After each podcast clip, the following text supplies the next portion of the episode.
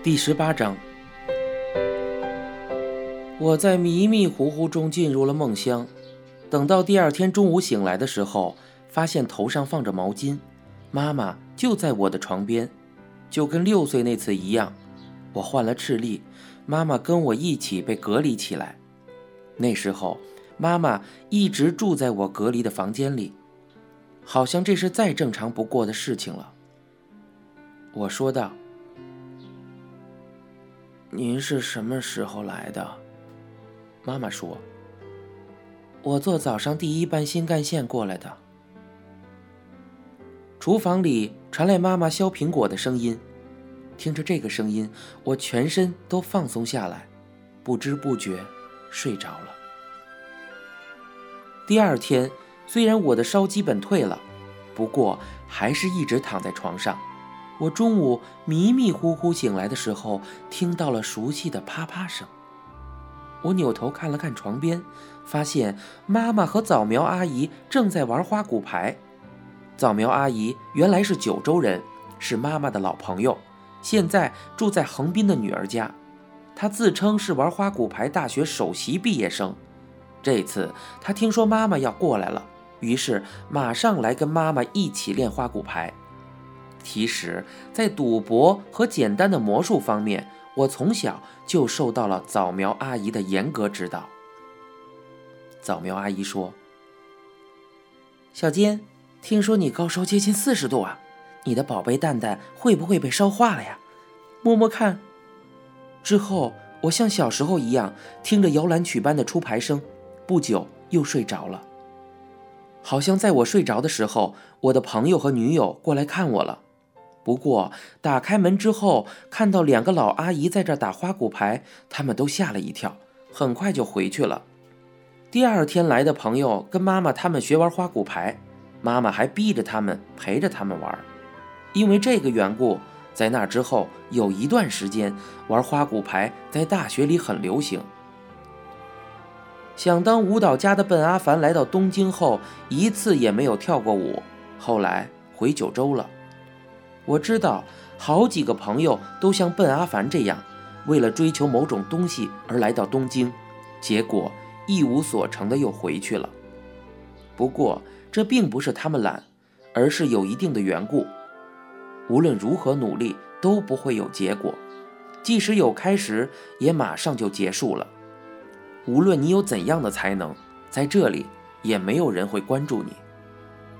在这个过程中，我一如既往。什么目标都没有，就这么混了四年，而且最后不得不留级。我不打算用老绅士的这层关系，也不想努力。那个老绅士的名片我都不知道放哪儿了。这个时期就业也处于泡沫之中，无论多么不成才的学生，也总能找到两三个工作。班里的人一个个定下了工作，而我。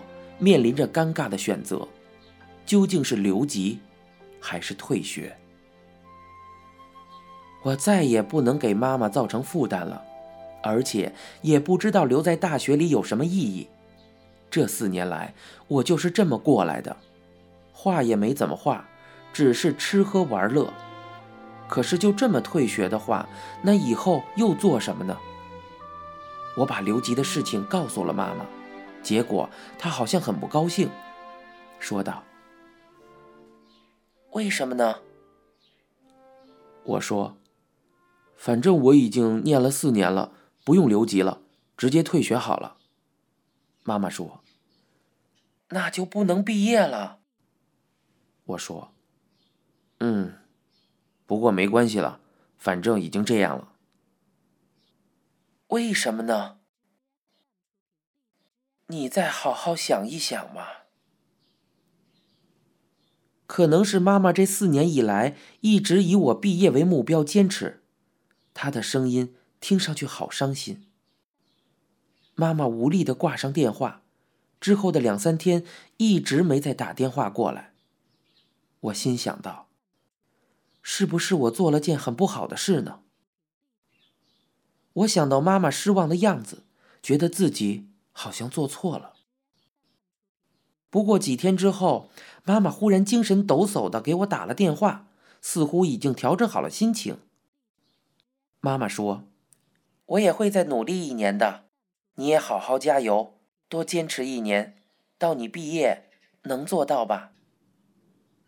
我说：“呃，嗯，应该能做到。”妈妈说：“没办法，你留级吧。”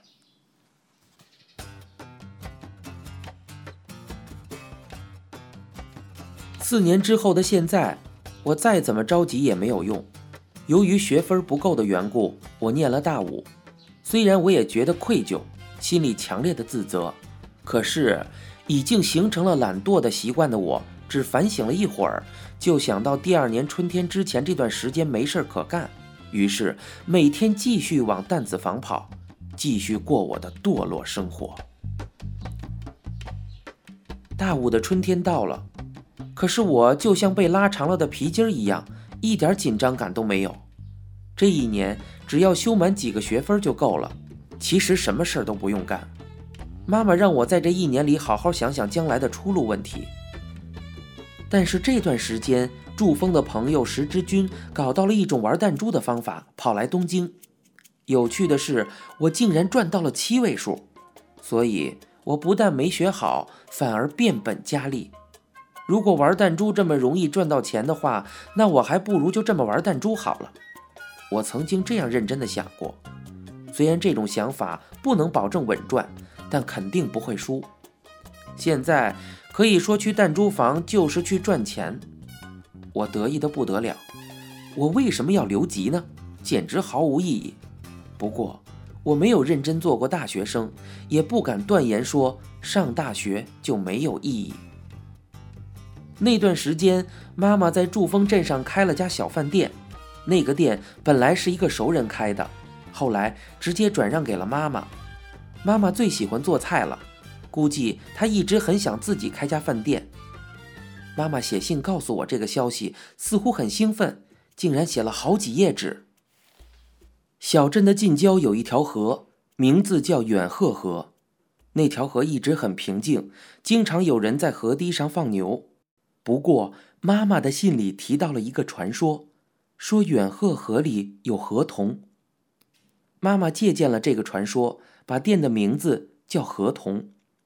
这个时候，我好像明白了为什么日本有一些酒馆的名字叫河童，估计是因为那些乡下人都认为自己的镇上河里有河童吧。然后，妈妈委托我设计店招牌上的“河童”两个字。而贴在店里面的菜单册子上的文字，则委托给了爸爸。这是一场父子之间的竞赛。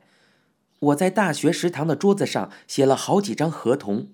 有同学问道：“你写的是什么呀？课题？”我说：“不是。”他说：“那是什么？乐团的名字？”我说：“我妈妈要开一家小饭店。”他说。为什么要起河童这个名字呢？我说，好像说我们那附近有河童吧。他感叹道：“哇，好厉害呀！”我东京的朋友根本不相信河童的存在。暑假回家的时候，我直接从车站去了刚开张的河童。虽然饭店的房子挺旧的，不过布置的很漂亮。门口招牌的底色是蓝色的，上面刷着白色的河童字样。也是我设计的字，我自己感觉很不错。妈妈穿着白点花纹的和服站在柜台里，不好意思的笑着，似乎很开心。爸爸坐在桌子边，他听说大武的儿子要回来了，于是从小仓赶了过来。我对妈妈说道：“妈妈，这个店不错嘛。”于是妈妈对我说了声谢谢。爸爸抽着烟坐在桌子旁，我跟他打了声招呼，说道：“好久没有看到爸爸了。”结果爸爸第一句话竟然是这样说的：“你不行啊！”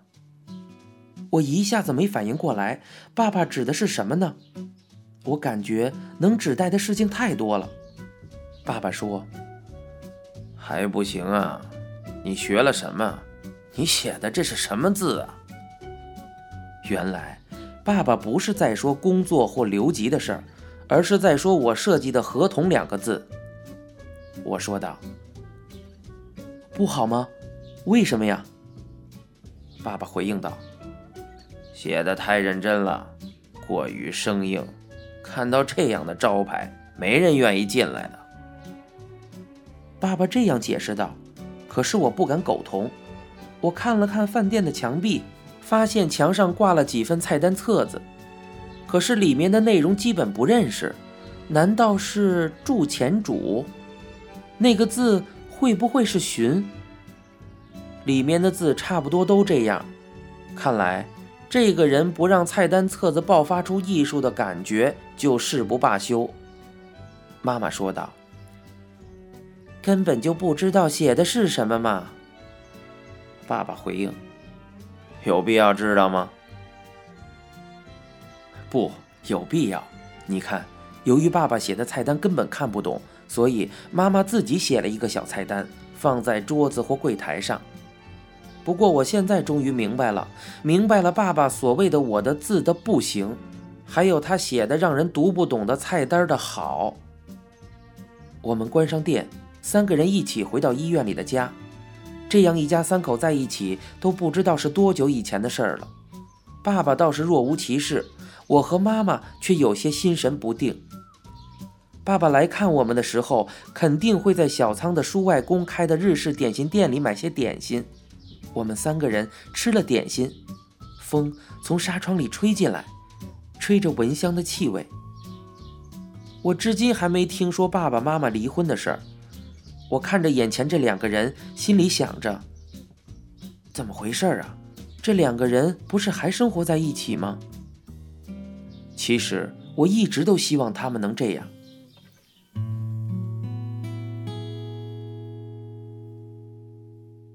我终于可以从大学顺利毕业了，周围同年级的人又开始为找工作而忙忙碌碌。这个公司有可能，我一直在做一些有意义的事情。之前蠢象进出的大学生朋友们，到了这个时候也突然变成了大人。朋友之间说话就跟同面试官说话一样，已经区分不出来了。到现在我还是没有找工作的打算。我到底想做些什么呢？看着众生百相，我还是不明白工作有什么意义。我这样对妈妈说道：“反正现在能毕业了，以后的事儿毕业再说吧。”妈妈则回答道：“好不容易到了现在，你就找找看吧。应届生啊，不找工作就浪费了。随便什么都行，你就参加看看嘛。”于是，我跑到学生办公室浏览了一下招聘信息，到最后还是觉得不想工作。妈妈留级也让我留了，我心里感到非常愧疚，想找个理由来说服自己找工作。可是我竟然一个理由都找不到，于是我决定参加一个大型音乐制作公司的招聘。到哪里工作都行，总之先定下单位的话，父母就放心了。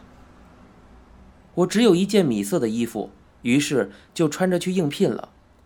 到了那里，发现笔试的会场里都是些穿着面试正装的学生。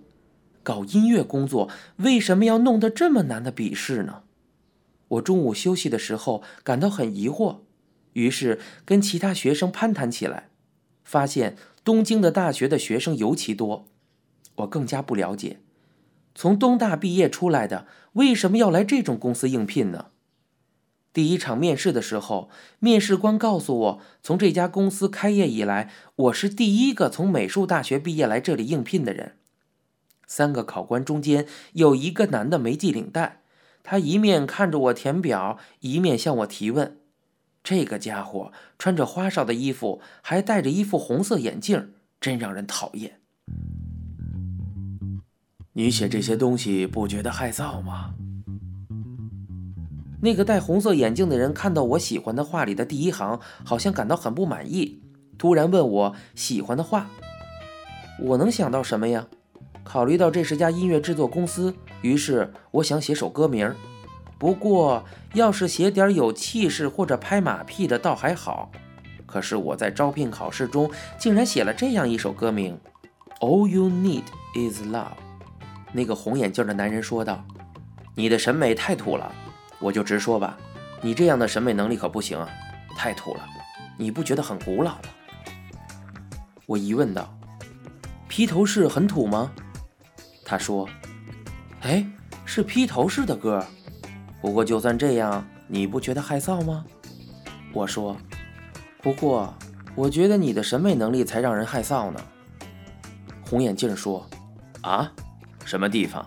你根本什么都不懂。”我说：“你就不能听一遍《All You Need Is Love》这首歌吗？